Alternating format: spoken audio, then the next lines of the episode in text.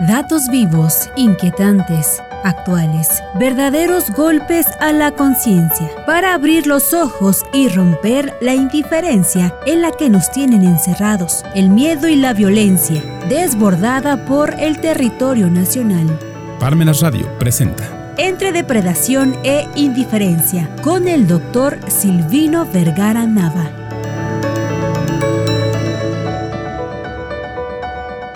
Buenas tardes, muchas gracias por acompañarnos. A nombre de el Parmena Centro de Estudios, pues vamos a platicar hoy respecto a la especialidad en Derecho Procesal Fiscal. En Parmena Centro de Estudios tenemos dos especialidades, una especialidad en, interpretación, argumentación y redacción jurídica y otra especialidad en Derecho Procesal Fiscal, de la cual hoy nos ocupamos. Vamos a iniciar esta especialidad en el mes de febrero del 2023 y bueno, pues vamos a platicar hoy sobre, sobre, este, sobre la marcha respecto a la importancia que tiene esta especialidad. De entrada tendríamos que analizar, antes de platicar el tema que nos corresponde el día de hoy, que le,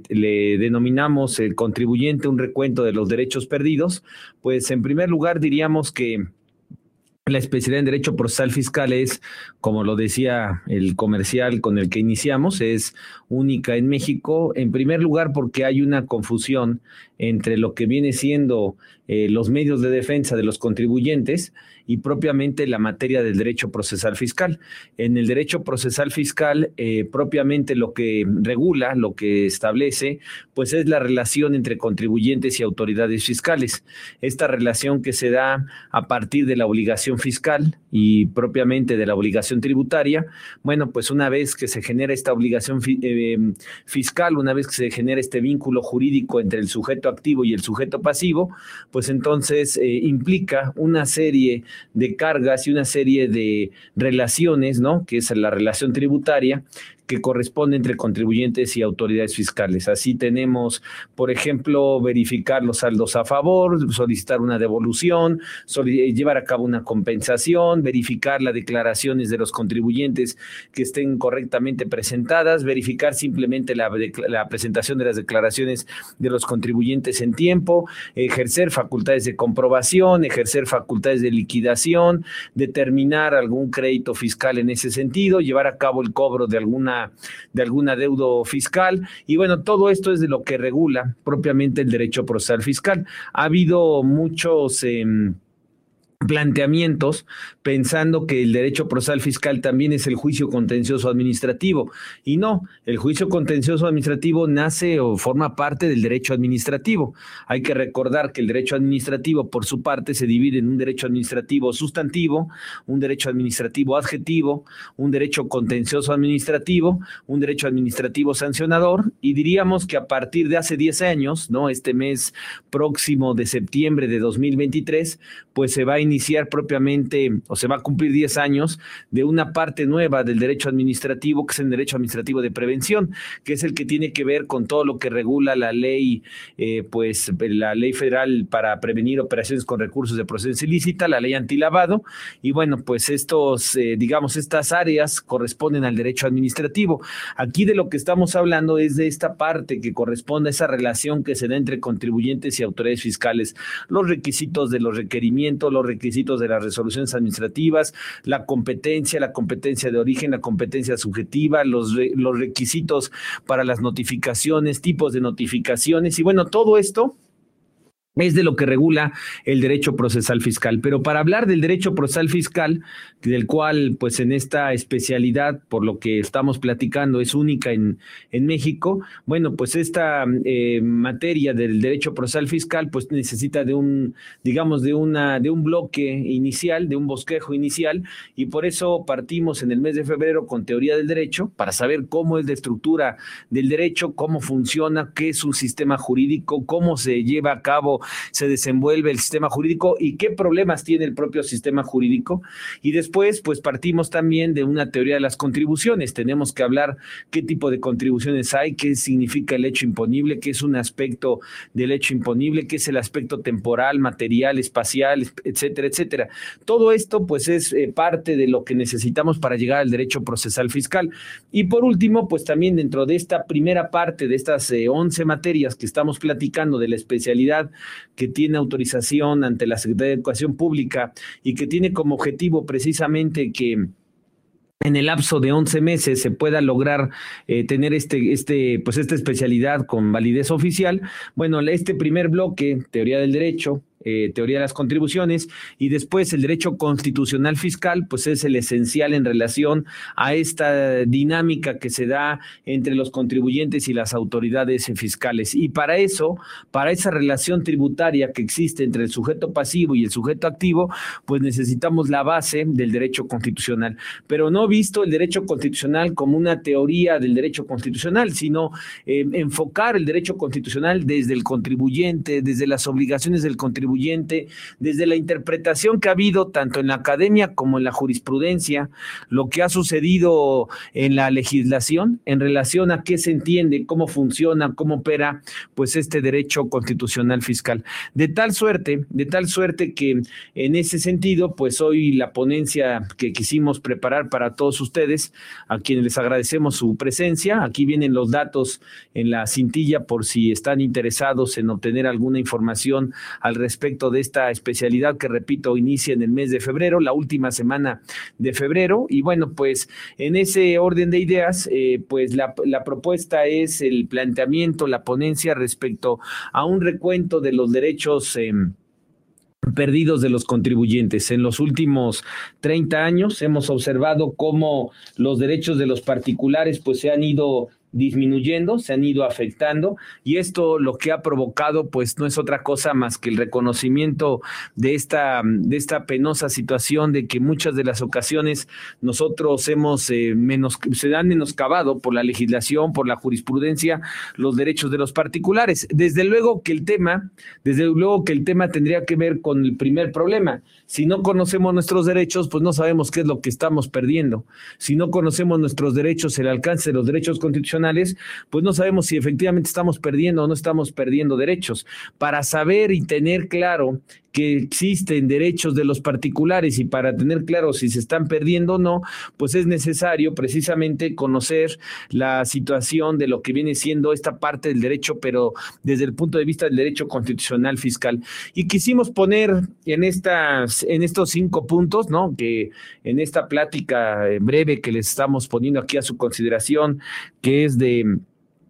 Parmena Centro de Estudios en relación con la especialidad en Derecho Procesal Fiscal, que repetimos inicia en el mes de febrero del 2023, pues quisimos poner aquí en la mesa esta ponencia donde hablamos únicamente de cinco puntos relacionados con esa pérdida de los derechos de los particulares. Esa pérdida a veces ha sido por la legislación y ha sido a veces también por la interpretación de los tribunales, es decir, por la jurisprudencia, las tesis, los criterios, etcétera. Entonces, bajo ese criterio diríamos que pudiéramos platicar y demostrar, ¿no? Que esa es la, la propuesta de este día, es demostrar que efectivamente existen derechos que, que finalmente han sido perdidos por los particulares. Yo creo que también insisto en esa parte, que muchas veces perdemos las cosas porque no sabemos que las tenemos. Ese refrán que dice que nadie sabe lo que tiene hasta que lo pierde, pues tiene que ver mucho con nuestra falta de conocimiento de nuestros derechos constitucionales, pero ya no vistos nada más desde la parte constitucional general, sino, repito, desde la parte de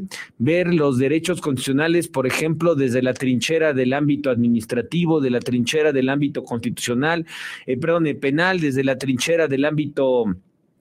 tributario o fiscal, es decir, necesitamos analizar esos derechos constitucionales atendiendo a la multiplicidad de materias que tenemos, sobre todo hoy con tanta especialidad, tanta especialización que hay, y esta es una de esas especializaciones, la propuesta de conocer sobre el derecho procesal fiscal, y bueno, pues aquí lo tenemos a su consideración, esta especialidad en derecho procesal fiscal que tendrá las sesiones los días martes y jueves, ¿no? Martes y jueves de 6 a 9 de la noche, se serán las sesiones em, los martes y jueves y por lo tanto, bueno, pues ahí estarán estas eh, sesiones respecto a la especialidad en derecho procesal fiscal. Y bueno, precisamente conociendo esta parte esencial que es el derecho constitucional fiscal, pues pusimos aquí a su consideración estos cinco primeros puntos. Uno, la prohibición de las penas infamantes. Dos, la presunción de inocencia. La, el, principio de no trascendencia del derecho. La presunción de buena fe sobre las actuaciones y las conductas de los contribuyentes. Y por último, el colofón, digamos, pues vendría siendo la seguridad jurídica, ¿no? La seguridad jurídica esencial en el derecho fiscal, esencial en el derecho procesal fiscal. Si no hay certidumbre jurídica en el derecho fiscal, las personas no invierten. Y es lo que está pasando actualmente en este país. La gente no está invirtiendo, hay fuga de capitales, la situación económica está prácticamente paralizada y esto por la falta de certidumbre de lo que dicen las leyes. Hoy se interpretan de una manera, mañana se interpretan de otra y otro día pues se vuelven a interpretar que el mismo texto pues se puede interpretar hasta en tres o cuatro eh, sentidos distintos, ¿no? Precisamente por eso es muy importante partir pues de estas bases esenciales en teoría del derecho, teoría de las contribuciones, ¿no? Y, eh, y desde luego pues derecho constitucional fiscal. ¿Qué podemos hablar de la, de la prohibición de las penas infamantes? Bueno, pues muy rápido diríamos que una pena infamante es aquella que afecta a la fama pública. Aquí en esta lámina pusimos, ¿no? Eh, pues las listas negras en materia fiscal. Hay que recordar que al inicio de este sexenio se estaba hablando de unas listas blancas, ¿no? Una propuesta de unas listas blancas. Y bueno, pues hoy ya no existen esas listas blancas, hoy lo que existen son las listas negras. Nunca, digamos, se materializó este tema de las listas blancas, se materializó el tema de las listas negras, que lo tenemos desde el sexenio anterior, empezando cuando, en, en el caso cuando se empezó a enviar a contribuyentes deudores al buró de crédito. Y bueno, pues a partir de este momento, pues empezaron a crearse estas listas negras. Si ustedes se dan cuenta, cada reforma fiscal cada reforma al Código Fiscal implica una nueva lista negra de las autoridades, una nueva lista negra de las autoridades que publican a contribuyentes. ¿Y el planteamiento cuál es? Pues el planteamiento, digamos, para tratar de justificar esta, eh, esta situación de un listado de contribuyentes no localizados que tienen adeudos fiscales, contribuyentes que están sentenciados por delitos en materia penal, contribuyentes, eh, perdón, delitos en materia penal fiscal, en materia penal fiscal concretamente eh, contribuyentes que están en listas de eh, de, que tuvieron condonaciones o reducción de sanciones, no reducción de impuestos. Bueno, esta lista que tienen ustedes aquí, que cada día crece más y más y más, bueno, pues esta tiene un sustento que es el, el artículo sexto de la Constitución, el acceso a la información, la transparencia, pero pues por otro lado también sabemos que todas estas se vuelven penas, pues penas infamantes. Estas penas infamantes implican precisamente que afectan a la fama pública. Si alguien debe un impuesto, yo creo que el vecino, el de junto, el de enfrente, pues no nos va a interesar si debe o no debe impuestos. Lo que nos interesa más que nada, pues son otro tipo de situaciones, ¿no? Otras, otras cosas que tiene el Estado y que no lo da a conocer y que, bueno, pues estas em, sanciones que se dan propiamente, porque aparte de la multa, Imaginémonos el caso del que está sentenciado por un delito fiscal. Aparte de la sentencia de estar privado en su libertad, aparte de la sentencia que lo está condenando a un pago de un adeudo fiscal,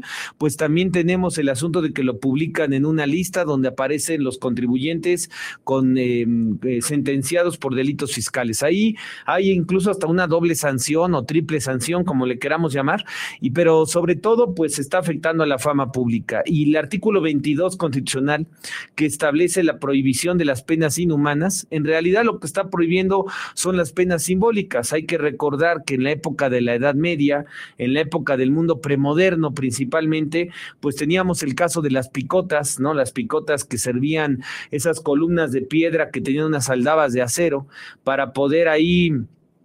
colgar a los que se robaban los borregos, a los que se robaban los, los eh, las gallinas, a los que se robaban los productos o bien los que mataban, bueno, pues ahí los colgaban como, como los delincuentes, los responsables de esa situación y los ponían en la picota que era esta base que estaba en las los zócalos de las ciudades, sobre todo de aquí de la de las colonias, digamos, españolas aquí en aquí en América Latina. Y bueno, pues era una manera de demostrar el que si yo cometo el robo de gallinas, yo sé que me van a poner ahí colgado y qué va a decir toda la comunidad, toda la ciudad, toda la población donde yo me desarrollo, pues finalmente me van a me van a castigar pues con una pena infamante. Esas penas infamantes han quedado prohibidas, pero pareciera que no es así, pareciera que seguimos con estas penas infamantes. Esto era un cambio fundamental de la premodernidad a la modernidad, evitar las penas infamantes y hoy lo que estamos viendo pues es exactamente lo contrario, ¿no? Hoy vemos que el aumentar este tipo de sanciones, este tipo de listas, pues tiene que ver también con una afectación a lo que viene siendo el secreto fiscal. El artículo 69 del Código Fiscal de la Federación lo que prevé pues son es el secreto fiscal, el que no se tenga que difundir la información propiamente de una de los datos de la situación en el expediente de un contribuyente, que cualquiera lo pueda saber, que cualquiera pudiera estar informado. Hoy con estas listas cualquiera está informado. Desde luego que la primera posición fue este planteamiento que tenemos aquí en este material que se les mandó desde el día de ayer e incluso hoy en la mañana, eh, bueno, y se los ponemos ahí a su disposición, donde establece que las primeras, eh, digamos, medidas que rompían con este secreto fiscal a rajatabla, pues tenían que ver con aquellos listados que mandaba la autoridad fiscal al buró de crédito, a estas instituciones de información crediticia. Estas instituciones de información crediticia pues ponen a los que deben y entonces aparece aquel que debe en un banco, aquel que debe en una agencia de vehículos, aquel que debe en una empresa telefónica y también aquel que debe impuestos. Esto fue de alguna manera objetado, ¿no? Por ahí del año 2010, 2011 y bueno, pues finalmente lo que sucedió con estas listas negras es que se aprobó, digamos, su validez, se sostuvo que estas listas pues prácticamente no afectaban, no afectaban, digamos, a los derechos de aquellos contribuyentes que eran publicados. Quienes promueven su amparo, quienes promueven su medio de defensa, ustedes mejor que yo lo saben, que pueden solicitar la suspensión del acto reclamado, es decir, que en lo que está el trámite del juicio, pues no tenga efectos la publicación respectiva. ¿Qué es lo que ha sucedido con esta situación? Bueno, pues que por, por interpretación a través de una jurisprudencia, ¿no? Una jurisprudencia 2014, pues por interpretación de los tribunales se ha sostenido que los listados, se ha sostenido que los listados, pues tienen que de alguna manera, los listados tienen que de alguna manera lograr eh, lograr que sigan publicándose, sigan vigentes, a pesar de que esté interpuesto el medio de defensa, pues se niega propiamente la suspensión. Y eso es lo que dice esta, esta tesis que tenemos aquí. Y bueno, pues eh, lo que se ha tratado de escudar es el asunto de que estas listas negras pues no violan el artículo 22 constitucional, son medidas distintas y que por lo tanto pues no aplica este artículo 22 constitucional. Hoy pareciera que estamos en un debate en donde pues las penas infamantes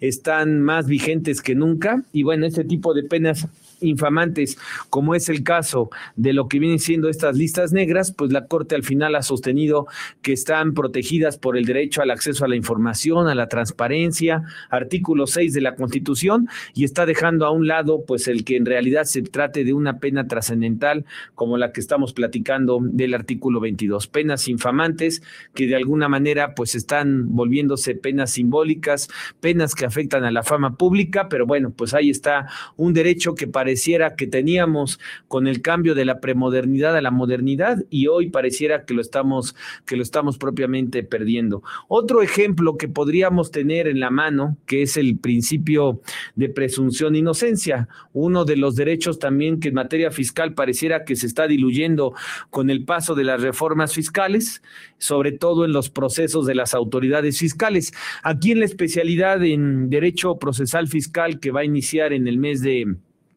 febrero, y que bueno, pues va a iniciar la última semana de febrero de 2023 esta especialidad en Derecho Procesal Fiscal, del, cual quienes tengan interés en, en, saber cuáles son los requisitos, el costo, etcétera, pues eh, nos pueden mandar un correo al, al correo que aparece en, en, las láminas, que aparece aquí en la, en la pantalla, ¿no? Parmena Centro de Estudios arroba ccapuebla.com. Y bueno, pues esto nos va a permitir también eh, en esta especialidad, pues corroborar algunos de estos problemas que estamos hoy viviendo, ¿no? Por eso en esta especialidad vamos a platicar algo respecto a los procesos, o mejor dicho, mucho respecto a los procesos que tienen las autoridades, las autoridades eh, fiscales, ¿no? El eslogan, digamos, de esta especialidad en Derecho Procesal Fiscal, pues tiene que ver con los estudios para profundizar sobre la contención al poder tributario. Es decir, tenemos que entender que el derecho constitucional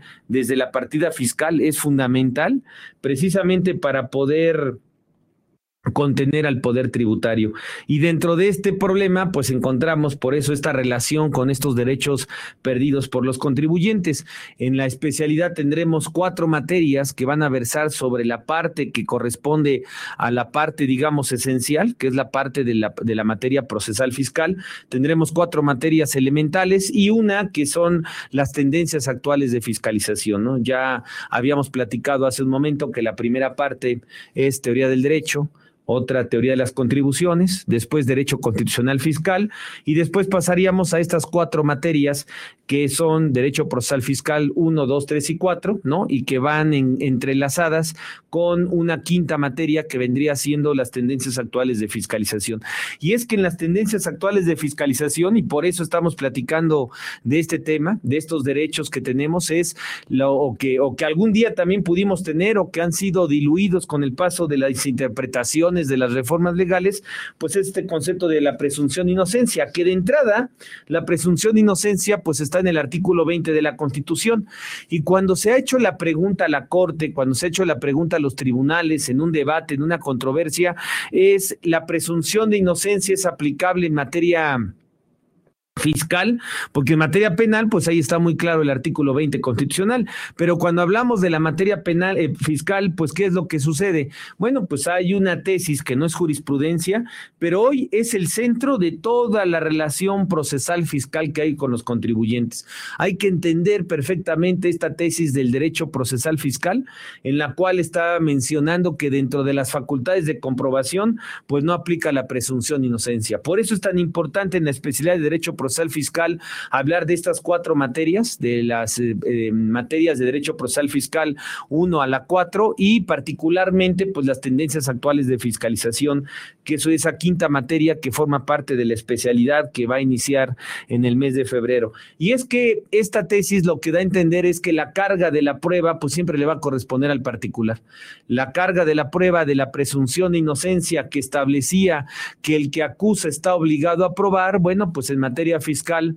es inverso, ¿no? Y es inverso por los criterios propiamente de los tribunales y la estructura de cómo está establecido desde el artículo 6 del Código Fiscal, pues cómo está establecido precisamente este sistema tributario. Si nosotros analizamos en la siguiente lámina, ahí vamos a ver cómo, por ejemplo, la carga de la prueba le corresponde al contribuyente, en primer lugar, para demostrar que cuenta con contabilidad analítica, que desde luego sea eléctrica, este, electrónica, perdón, que también le, envíe por medios electrónicos los contratos que deben de, de contar con ellos, la fecha cierta de los contratos, ¿no? En ciertos casos como la subcontratación, las pruebas periciales para demostrar un simple movimiento económico, una simple transferencia económica, pues hay criterios de los tribunales que hacen mención de la necesidad de ofrecer, por ejemplo, pruebas periciales contables para acreditar alguna de las... Em, alguna de los movimientos, hay criterios que hacen mención de que en los medios de defensa hay que ofrecer una prueba pericial contable para, la, para demostrar una simple transferencia bancaria, no un traspaso de, un banco a otro del mismo contribuyente, pues ya en un medio de defensa se requiere una, se requiere de una prueba pericial, ¿no? Y desde luego, pues una cantidad de, de informes, una cantidad de datos que requiere la autoridad, pues para acreditar la autenticidad de las operaciones de los contribuyentes. Y bueno, pues vemos cómo eh, a lo largo de esta tesis de la presunción de inocencia que no corresponde aplicar para las facultades de comprobación de la materia fiscal, pues cómo se va desarrollando en la práctica, en la jurisprudencia, en las interpretaciones de los tribunales, cómo se va a, ir eh, generando todos estos precedentes, toda esta jurisprudencia, todas estas tesis que están eh, de alguna manera colgadas, soportadas, ¿no? Sustentadas en esta, en esta situación que estamos mencionando, en la situación de la, de lo que viene siendo pues la determinación que estamos platicando. Vamos a ver a continuación, eh, vamos a ver a continuación cómo vamos a observar eh, en estas siguientes tesis vamos a observar una gran cantidad de precedentes que hay relacionados precisamente con esta figura que estamos mencionando. En la siguiente tesis, y bueno, las dejamos ahí a su consideración para que las analicen cuando, pues cuando tengamos la oportunidad de participar ya dentro de la especialidad en Derecho Procesal Fiscal, o que las analicen ustedes con calma posteriormente a esta pequeña plática, pues diríamos que, por ejemplo, el contrato de mutuo es insuficiente para demostrar, eh, pues esa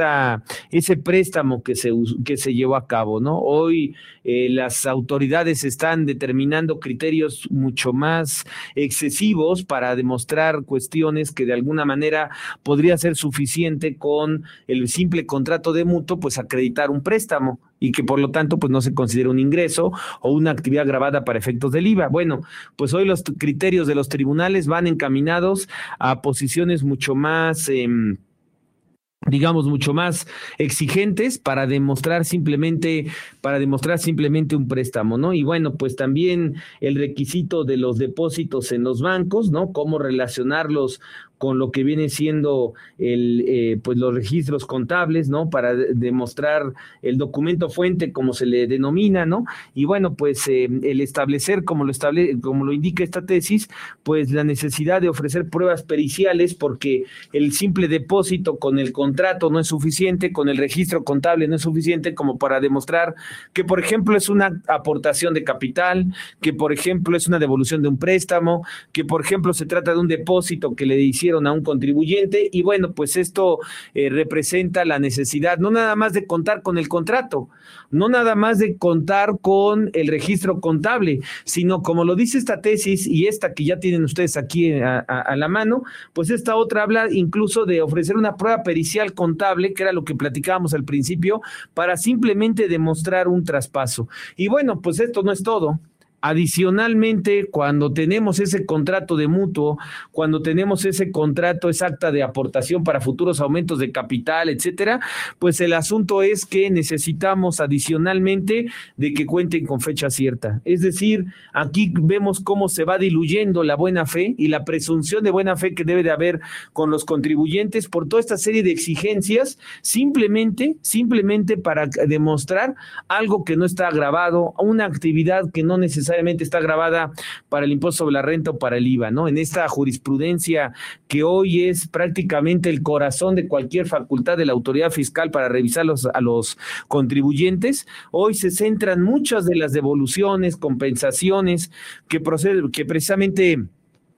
estos procedimientos los vamos a ver en la materia de, Derecho Procesal Fiscal 1, o bien en lo que corresponde a las facultades de comprobación, ¿no? Las auditorías, las visitas domiciliarias, se están sustentando, se están sustentando en estas tesis que corresponden a los documentos que requieren de fecha cierta, ¿no? Y esto que vamos a ver también en la materia de la especialidad en Derecho Procesal Fiscal 2, ¿no? Las facultades de comprobación. Y bueno, pues hoy ya no es suficiente el contrato de mutuo sino hay que contar con una, con una, pues con un documento que haga la fecha, la fecha cierta. Por eso, pues hoy también está a debate esta jurisprudencia donde las autoridades sostienen que la simple copia certificada, la simple copia certificada ante notario, ¿no? Ante un fedatario público en general, no es suficiente para demostrar la fecha cierta, cuando está plenamente comprobado que pues el, el, el documento en esa fecha, en esa fecha existía, ¿no? Lo mismo sucede con las actas de asamblea que se requieren requiere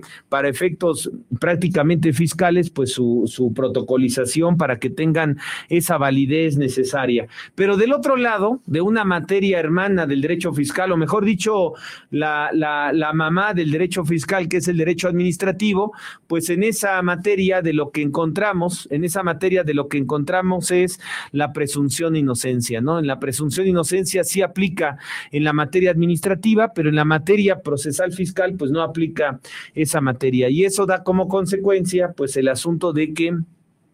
Hoy veamos cómo se han ido perdiendo derechos, derechos que tienen los contribuyentes, como viene siendo este derecho de la presunción de inocencia. Y así nos podemos seguir con otro tipo de derechos, como es el caso del principio de no trascendencia del derecho. Este principio significa que cada quien es responsable de sus propios eh, hechos y omisiones. Cada quien es responsable de lo que haga o de lo que deje de hacer.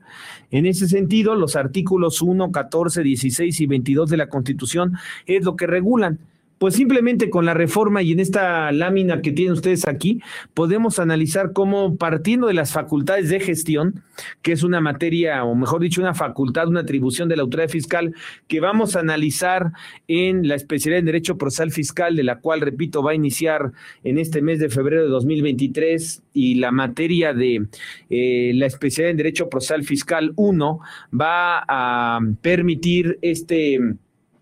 análisis a las facultades de gestión, bueno, analizamos la reforma del 2022 y en esta reforma del 2022 vamos a observar cómo el artículo 17-D del código y los artículos 17H y 17H bis del código que ustedes mejor que yo conocen, que tienen estos que ver con la restricción del certificado del sello digital,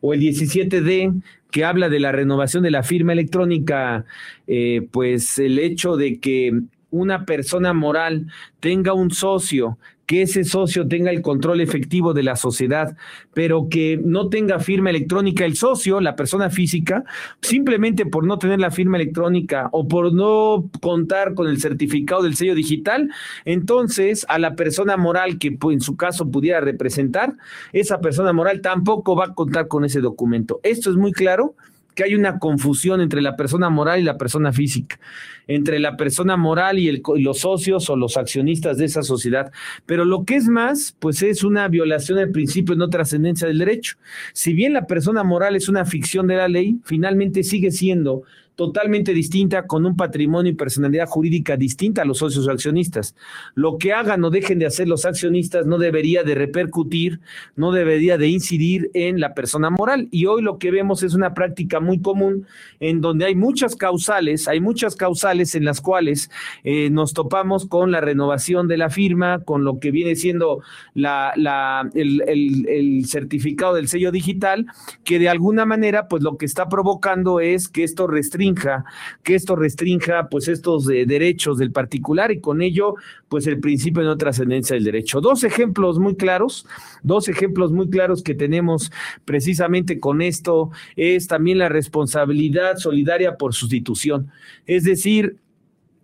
la responsabilidad solidaria que se da de acuerdo al artículo 26, fracción cuarta, por la adquisición de negociaciones, una reforma del año 2022, donde hay una confusión entre la empresa que adquiere la negociación con la empresa que ha dejado digamos, la, la, negociación, el sustituto y el sustituido, ¿no? Y bueno, si nosotros analizamos esta reforma, que poco se ha eh, analizado, poco se ha analizado sobre, sobre todo la constitucionalidad, la viabilidad, ¿no? La, la pertinencia de esta reforma constitucional, pero donde esta reforma al Código Fiscal desde el punto de vista de la Constitución, porque si analizamos en realidad hay una contravención clara al principio de no trascendencia del derecho. Veamos que el artículo 26 del Código, este artículo 26 del cual precisamente en parte vamos a hablar de la teoría de las contribuciones, y ahí vamos a hablar de los contribuyentes, qué tipo de contribuyentes hay, contribuyentes sujetos directos, sujetos responsables solidarios, ¿no? Como lo establece la clasificación clásica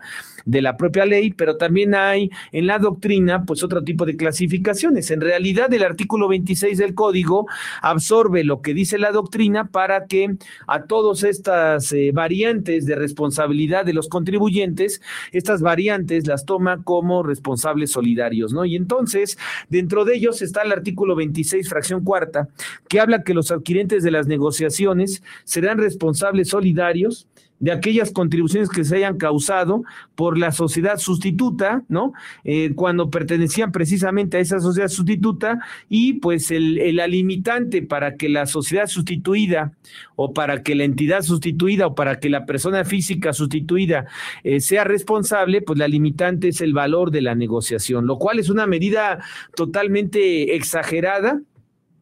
y que bueno, establece algunos lineamientos, pero luego abre el abanico para una gran cantidad de casos en los cuales se pudiera asumir que existe esa responsabilidad solidaria por sustitución. Si nosotros analizamos estos incisos, ¿no? Se considera que existe adquisición en negociación, eh, salvo prueba en contrario, dice cuando la autoridad fiscal detecte que la persona que transmite y la que adquiere el conjunto de bienes, derechos o obligaciones se ubica en alguna de estas eh, situaciones. Y ahí vemos una gran cantidad de situaciones en las cuales se pudieran ubicar, ¿no? La transmisión parcial o total de los actos jurídicos eh, perdón, de los activos o pasivos, entre ellas la identidad de las personas que conforman a la sociedad, tanto la identidad total como parcial. El hablar de parcial, pues está reduciendo, o mejor dicho, está ampliando a que aunque no exista esa sustitución propiamente,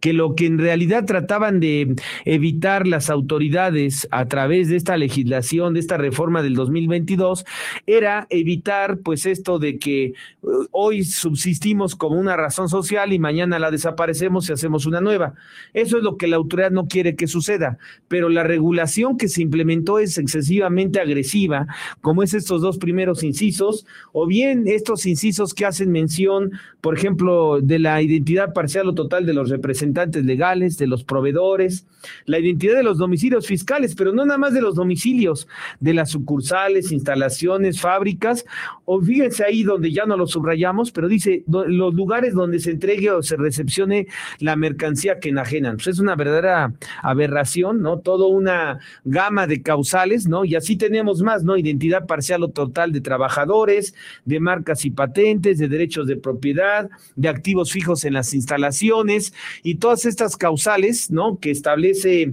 propiamente este rubro de la responsabilidad solidaria por sustitución, algo que está contraviniendo este principio de presunción de no trascendencia o este principio de no trascendencia del derecho. Y otro más que tenemos, pues es el caso de la responsabilidad solidaria respecto a los socios accionistas, ¿no? Esta modificación que se hizo en 2014, después en 2020 y que regularmente y que regularmente, eh, pues lo que ha estado pasando es que eh, se han presentado una gran cantidad de problemas y que se ha abierto también el abanico de la responsabilidad solidaria. Hay que recordar que para entender la responsabilidad solidaria solidaria, pues hay que eh, abocarnos al estudio de teoría de las contribuciones. Ahí es donde podemos nosotros encontrar, pues, qué tipo de contribuyentes hay, quiénes pueden ser contribuyentes, como es el caso de las personas físicas, las personas morales, ¿no? El caso de las unidades económicas, que el propio artículo primero del Código Fiscal no lo reconoce. Si ustedes analizan el artículo primero del Código, únicamente habla de que son contribuyentes las personas físicas y morales, pero en este código que nos rige del 82, pues no está establece propiamente, ¿no? No establece la existencia de las unidades económicas, pero existen. Para entender esta serie de disyuntivas legislativas, pues es necesario precisamente analizar la teoría de las contribuciones. Y así nos seguimos con el artículo 26, fracción décima, que establece precisamente como responsables solidarios a los socios o accionistas, pero la limitante en el año 2014 siempre y cuando sean los socios o accionistas que tengan el control efectivo de la sociedad. Es decir, un socio o accionista que sea inversionista no va a ser responsable solidario, sino que va a ser responsable solidario solamente aquellos socios o accionistas que tengan el control efectivo en la sociedad, es decir, aquellos que tienen mayoría eh, accionaria, que pueden tomar decisiones que implementan las políticas de las empresas o de las sociedades, que pueden nombrar a los representantes legales y sustituirlos. Bueno, pues ellos serán los socios o accionistas que de alguna manera van a ser responsables de toda esta eh, pues consecuencias que dirían que, que darían pues el, el, el, el, fincar un crédito fiscal a la sociedad. Y bueno, los responsables solidarios, la primera tabla que tenemos aquí es la, es la que ha sido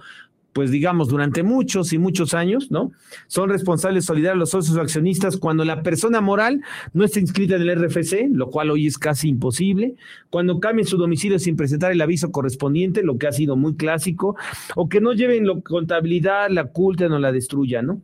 Eh, se han ampliado estos criterios a desocupar el local del domicilio, del domicilio fiscal del contribuyente sin presentar los avisos, cuando no se localice al contribuyente en su domicilio fiscal. Pero fíjense estas últimas tres que son reforma del 2020 y que posiblemente por la pandemia y por todo lo que ha pasado en este país, pues se han ido olvidando. Pero, por ejemplo, causales de responsabilidad solidaria omite enterar a la autoridad fiscal, la persona moral, contribuciones por retenciones o por recaudados, ¿no? Las contribuciones retenidas o recaudadas, pues si no las paga la persona moral, lo, la tendrán, son responsabilidad solidaria de los socios o accionistas que, repito, tengan el control efectivo de la sociedad. Lo mismo sucede, por ejemplo, con este inciso, en este inciso G, que se encuentra en el listado del artículo 69b del código, es decir, las listas negras de los EFOS, pero también está la lista negra de los EDOS, ¿no? Acuérdense que hoy hay una lista negra de los EDOS, como lo vimos hace en la primera, en la primera parte, es decir, los que deducen eh, operaciones simuladas, que desde luego está la lista en la ley, artículo 69, fracción novena, pero si nos metemos al sistema del SAT no aparece. Esto representa que el propio Estado ha dejado de cumplir con los propios mandatos de la ley, pero independientemente de eso, el artículo 26 en el inciso H de esta fracción que estamos, en esta fracción que estamos eh, analizando, ¿no? Esta fracción décima, pues hace mención también de que los EDOS, si tienen, eh, son responsables solidarios, los socios accionistas, de aquellas empresas que hagan uso de facturas apócrifas, siempre y cuando el monto sea mayor a 8 millones 658 mil pesos. Y por último, pues también las listas de quienes transmiten pérdidas fiscales improcedentes, ¿no? Las, el inciso I del artículo 26, quienes transmiten pérdidas fiscales improcedentes, pues también representan precisamente esta causal de responsabilidad solidaria. Esto no es simplemente más que demostrar que cada día está creciendo más este, esta falta de atención a lo que viene siendo este derecho de no trascendencia del derecho, ¿no? Esta, este principio de no trascendencia del derecho. Cada, que, cada persona, cada sujeto es responsable de sus propios hechos y omisiones y bueno, pues hoy pareciera que hay muchas cosas en materia fiscal que se van interrelacionando y van afectando los derechos de los propios particulares. Con esto nos queda muy claro que uno de los grandes problemas que tenemos también, pues es que se ha perdido esta presunción de buena fe. Hay que recordar que la presunción de buena fe se tiene que, que se tiene que presumir, se tiene que de alguna manera sostener su vigencia y la mala fe es lo que se tiene que probar. Pero si nosotros vemos simplemente con lo que hemos platicado aquí muy brevemente, respecto a los, a, los derechos de los particulares que se han ido perdiendo, bueno, pues vemos, por ejemplo, las penas infamantes, la falta de, de distinción entre una pena y una medida de seguridad, ¿no? Como sucede sobre todo en la revocación del certificado del sello digital, el que pueden darse dobles sanciones, ¿no? Como es el caso de las listas negras, las pérdidas de derechos, por ejemplo, por no acreditar o no deducir, la imposición de multas, ¿no? Y bueno, pues el establecer casos como por ejemplo la fecha cierta, el tener que demostrar la materialidad, el tener que demostrar la razón de negocios por parte del contribuyente, pues no es más que una prueba fehaciente de que hoy al quien menos pues se le cree es al propio contribuyente, que la autoridad cuando ve a un contribuyente no presume que éste se conduce con buena fe. Y hay que, y hay que eh, pues simplemente eh, demostrar que los contribuyentes finalmente son ciudadanos, son miembros de una población de un determinado territorio, son personas, digamos, ciudadanos de a pie, que hoy la propia legislación los trata pues prácticamente como si fueran enemigos, los trata prácticamente como si fueran infractores permanentes, delincuentes, y por eso pues hasta ellos mismos ni siquiera les, em, les, se les cree como propios, como propios particulares. Simplemente nada más para ver esta parte de la siguiente tesis que establece la razón por la cual eh, no procede la suspensión cuando la autoridad revoca el sello digital. Ustedes saben mejor que yo que cuando se revoca el sello digital no es nada más por las facturas apócrifas, no es nada más por la venta de facturas apócrifas o la compra de facturas apócrifas, no es nada más por el caso de los EDOS o de los EFOS. En realidad también es por otro tipo de situaciones. ¿Y cuáles son ese otro tipo de situaciones? Pues encontramos, entre otro tipo de situaciones, encontramos eh, pues el, el, asunto de no haber presentado una declaración, una declaración anual en el plazo y que haya transcurrido un mes, el que no se presenten tres declaraciones sucesivas, ¿no? El que no esté localizado con el contribuyente en su domicilio fiscal, el hecho de que no se solvente una invitación y bueno, todos estos casos que no significan eh, digamos operaciones apócrifas ni siquiera que se considere que es un daño excesivo para el Estado, sino simplemente pues son a veces situaciones que se presentan por la propia dinámica de la actividad económica en relación a que pues no presenta la posibilidad de que el contribuyente esté al tanto de sus obligaciones fiscales. Esto lo que implica es que no siempre que se revoca el sello digital, pues se le está revocando a un delincuente se le está revocando a un presunto delincuente, a un presunto, eh, digamos, contribuyente que está omitiendo el pago de sus contribuciones de manera dolosa. Y si vemos esta tesis, dice, dice, con motivo de la determinación de las autoridades hacendarias de dejar sin efectos el certificado de sello digital, cuando se detecte que el contribuyente ha incurrido en algunas de las irregularidades que pueden entrañar prácticas, fíjense, prácticas de elusión o evasión fiscal, está hablando de delitos, pues en esos casos va a ser improcedente la suspensión provisional. Entonces, pues la está generalizando, está generalizando el 17H fracción décima a situaciones que no necesariamente tengan que ver con cuestiones de ilusión y de evasión fiscal. Ahí prácticamente estamos hablando, aquí prácticamente estamos hablando no de otra cosa más que en realidad pues de delitos fiscales, pero que el derecho fiscal y particularmente en este caso el derecho procesal fiscal le esté ayudando a realizar funciones al derecho penal, ¿no? El derecho penal fiscal propiamente, pues no es algo que debería de corresponder de esa manera no es algo que debería de ser de esa forma. Y bueno, pues hoy lo estamos viendo como algo muy recurrente. Hoy pareciera que el derecho procesal fiscal está ayudando, auxiliando al derecho penal fiscal, cuando en realidad pues cada quien debería de tener sus propios asegúnes, sus propias situaciones que tuvieran sus propias características. En esta especialidad en derecho procesal fiscal, ¿no? En la materia que vamos a ver como derecho procesal fiscal Tres, vamos a hablar de las facultades de, liquidación de la autoridad fiscal y ahí vamos a hablar de la determinación de las sanciones a los particulares. Y cuando hablamos de la determinación de sanciones a los particulares, ya propiamente estamos hablando del derecho fiscal sancionador, que ojo, es distinto al derecho penal fiscal. Una cosa es una multa y otra cosa son las penas de privación de la libertad. Por lo tanto, no podemos hablar de un derecho punitivo fiscal. Tendríamos que hablar de un derecho penal fiscal por un lado que podría ser el derecho punitivo fiscal, y del otro lado, pues el derecho fiscal sancionador que les incumbe a la autoridad administrativa. Hoy lo que estamos observando es que pareciera que el derecho procesal fiscal, pues está haciendo las veces, está haciendo las funciones de lo que viene siendo el... Em, el derecho penal fiscal. Y bueno, con, este, con esta serie de, ejemplos que estamos poniendo de, este recuento de los derechos perdidos por los contribuyentes, pues vamos a observar cómo en realidad, pues el hablar de las penas infamantes, de la presunción de inocencia, de, no, de la no trascendencia del derecho, de la presunción de buena fe que se están vulnerando, pues en realidad se vulnera la credibilidad de los contribuyentes, en realidad se vulnera la credibilidad no nada más del contribuyente, sino del ciudadano de a pie. Y ese es uno de los grandes problemas que hoy estamos viviendo. Adicional a otros, digamos, adicional a otros derechos que se han perdido, que ya no nos cabe aquí analizarlos, lo platicaremos, por ejemplo, en esta materia que, insisto, derecho constitucional fiscal, que es parte de la especialidad en derecho procesal fiscal em, que se va a iniciar en febrero del 2022, pero aquí en esta última lámina, pues tenemos, por ejemplo, este principio de non bis in idem, aquí en esta lámina tenemos también el problema del principio de non reformato impeyus, que tiene que ver con el acceso a la administración de justicia. En esta lámina también podemos hablar del principio de nemo tenetur o no autoincriminación, que son derechos que prácticamente hoy que prácticamente hoy los contribuyentes poco pueden rescatar o pueden tener los contribuyentes al respecto. Y esto es una de las, digamos, tema, uno de los temas que vamos a platicar, uno de los temas que vamos a platicar en relación con esta especialidad en Derecho Procesal Fiscal aquí en Parmena Centro de Estudios, donde, bueno, los invitamos a participar. Vamos a iniciar esta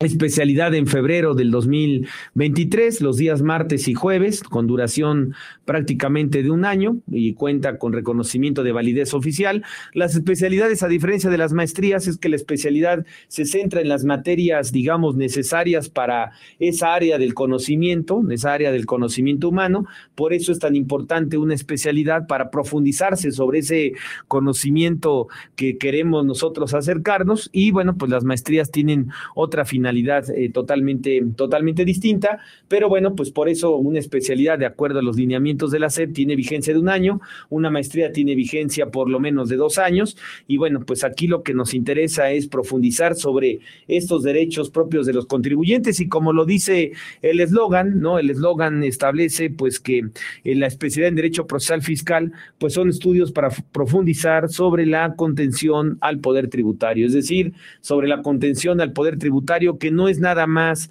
la autoridad fiscal como fiscalizadora, como administradora de los recursos, como administradora de las contribuciones, sino también como una autoridad legislativa que en la función del poder tributario crea y establece medidas que a veces ya no nos interesa tanto qué tan altas o bajas sean los impuestos. Hemos dejado muchas ocasiones el análisis simplemente en proporcionalidad y equidad de las contribuciones, pero estos otros derechos de los que estamos platicando son los que le, propiamente le corresponden al derecho procesal fiscal, analizarlos, profundizarlos, y es lo que queremos hacer en esta especialidad que iniciamos en el mes de febrero. 11 materias en este mes de febrero iniciamos 2023 y bueno, pues ahí tienen ustedes la información a la mano para poder estar platicando sobre esta, sobre esta materia y que los que tengan interés en esta especialidad, pues con todo gusto, ahí están los datos para que puedan ustedes los datos para que puedan ustedes eh, pues pedir información eh, o inscribirse en el momento en el momento oportuno. Les agradecemos mucho su, su atención, el tiempo sobre este sobre esta pequeña ponencia y pues muchas gracias y nos estamos viendo próximamente.